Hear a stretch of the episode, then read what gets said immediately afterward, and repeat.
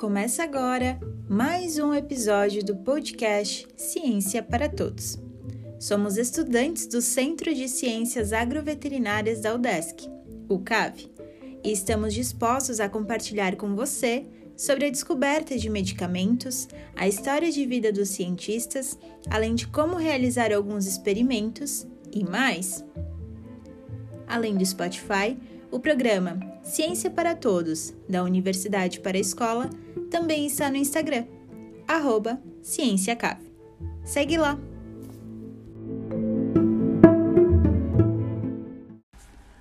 Olá, pessoal! Me chamo Brenda e hoje vou conversar com vocês um pouco sobre neoplasias em pets e a importância de nos atentarmos com a saúde deles. O aumento da longevidade dos pets, associado com a proximidade cada vez maior com os seres humanos, são os principais fatores contribuintes para o aumento crescente de diagnósticos de câncer em cães e gatos. A estimativa mundial é que 45% dos cães e 35% dos gatos com mais de 10 anos morrem por câncer. Em cães, as neoplasias mais frequentes incluem neoplasias de pele, sendo o mastocitoma principal, tumor de mama mais comum em fêmeas e o tumor venéreo transmissível, abreviado como TVT. Já em gatos, o mais frequente é o linfoma, que está relacionado fortemente com animais FeLV positivos. Nesse episódio em específico, vamos dar ênfase ao tumor de mama e ao TVT, relativamente comuns no nosso país e na nossa região. O TVT é uma neoplasia naturalmente transmissível, por contato das células neoplásicas com pequenas lesões teciduais. A principal forma de transmissão é venérea, ou seja, no momento da cópula, mas ela pode também ser transmitida por lambeduras ou mordeduras, ou ainda por contato com secreções. Ela é uma neoplasia maligna, ou seja, de rápido crescimento e evolução. A Isabela Veríssimo, estudante da sétima fase de Medicina Veterinária da UDESC, estagiária do setor de Oncologia do Hospital de Clínica Veterinária e membro organizador do GEVON, Grupo de Estudos Veterinários em Oncologia, fala um pouco sobre a incidência dessa neoplasia nos atendimentos na cidade de Laje, Santa Catarina, no HCV do Centro de Ciências Agroveterinárias. Então, olá, tudo bem? Então, a gente vai falar um pouquinho mais sobre o TVT, né, que é o tumor venéreo transmissível nos animais, e depois um pouquinho mais sobre o tumor de mama também, e a relação que eles têm com o nosso dia a dia no HCV e com o CEVON. Então, sobre o TVT, a incidência dele no, atendimento dos casos aqui no HCV, é, em relação aos outros atendimentos oncológicos, é que a cada quatro atendimentos é, no CEVON, um caso foi de TVT.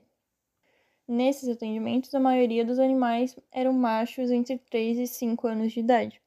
Depois desse animal ser encaminhado para o setor de oncologia, é, são realizados os exames físicos para saber como esse paciente está, assim também como é, falar com o tutor, procurar saber qual é o histórico clínico desse paciente. Também, em algum momento, vai ser necessário exames complementares, podem ser necessários, como a citologia, o hemograma e o exame bioquímico. É, depois que esse paciente já foi diagnosticado com TVT, vai ser iniciado o tratamento principalmente com a quimioterapia com sulfato de vincristina, que tem excelentes resultados. Mas também, é, depois de iniciar esse tratamento, tem que ter alguns cuidados com levar esse paciente para fazer uma realização dos hemogramas é, semanalmente depois das sessões de quimioterapia. Por quê? Porque é necessário é, monitorar o leucograma desse animal. E também pode ser necessário que é, comunicar ao tutor, vamos dizer assim, quanto aos novos cuidados do dia a dia desse animal, porque podem ocorrer, como por exemplo, a maior queda de pelos desse animal. Então tem que informar ele de todas as alterações possíveis que esse paciente pode ter. Protocolo de tratamento que é utilizado mais ou menos é entre 6 e 8 semanas, durando 3 meses e essas, essas sessões têm que ser realizadas semanalmente. E no final da quimioterapia vai ser solicitado um exame citológico para confirmar a remissão, se mostrando, né, no caso, se esse paciente é, se vai ser necessário novas sessões de tratamento com a quimioterapia ou não. Já o tumor de mama é a neoplasia mais frequente em cadelas e a terceira mais comum nas gatas. O aparecimento tem relação com fatores genéticos, mas há uma relação mais importante com fatores hormonais. Por isso, a castração precoce antes do primeiro, segundo ou terceiro cio são recomendadas, pois reduzem as chances de desenvolvimento do tumor, já que diminuem de forma significativa a produção hormonal. Por isso, também não é indicado o uso de progestágenos exógenos ou vacinas anti-cio, como são bem conhecidas. O excesso desses hormônios na injeção predispõe à multiplicação das células que compõem o tecido mamário e, consequentemente, alterações como hiperplasia ou neoplasias. As meninas do Givon explicam um pouquinho da neoplasia mamária dentro da rotina do atendimento no setor de oncologia do HCV. Quando a gente fala do tumor de mama, na presença ali no HCV, é a incidência dele em relação aos outros atendimentos oncológicos é que a cada 11 atendimentos durante o semestre, um caso foi de tumor de mama. E nesse caso, no caso o que tiverem tumor de mama, 100% eram fêmeas. E depois de ser encaminhado para o setor de oncologia, também é, vai ser realizado os exames físicos e também vai ser vai, a gente vai precisar obter o histórico clínico desse paciente para saber como a gente procede depois.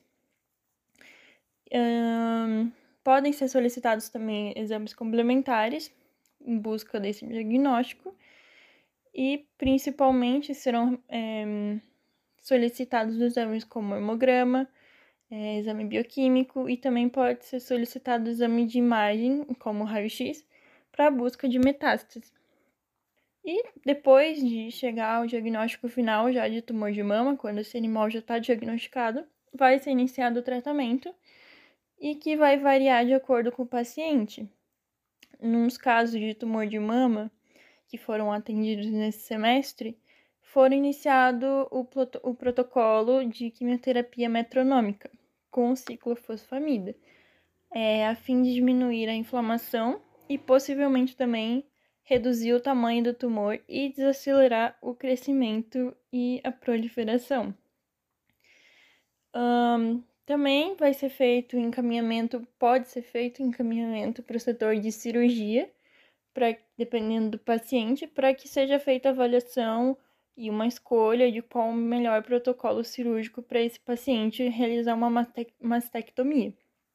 Também pode ser necessário orientar e avisar o tutor de todos os cuidados que esse animal precisa no dia a dia e também que esse animal, é, esse tumor de mama pode vir a ulcerar.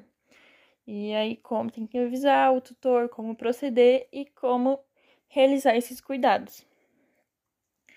É, normalmente é utilizada a quimioterapia metronômica antes, durante e após a cirurgia, para avaliar se esse paciente realmente é, está curado. E até o presente momento, até agora, é, esses pacientes que foram atendidos pelo setor de oncologia, o CEVON, é, com tumor de mama, eles ainda estão em tratamento e também ainda não chegaram na fase de remissão. Nós agradecemos a participação do pessoal do Gevon, que dispôs o seu tempo para falar um pouquinho com a gente. E por fim, para encerrar o episódio, né, o último do ano de 2021, nós viemos com uma notícia. O podcast que leva o nome do programa de extensão Ciência para Todos, assim como as ações e o programa em si, terão um fim. Ele, na verdade, terá um novo formato, voltado especificamente para a área da oncologia, repassando conhecimentos para a comunidade.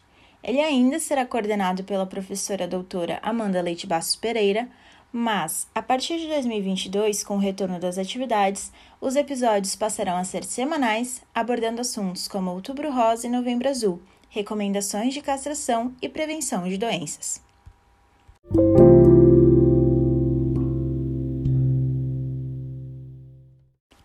Nós, do Ciência para Todos, agradecemos a todos que nos acompanharam nesse ano e a todos que vêm acompanhando o nosso trabalho, tanto nas redes sociais quanto aqui ou na rádio. Que esse fim de ano seja especial para todos vocês, nossos ouvintes e seus entes queridos. Um feliz e próspero 2022. Abraços!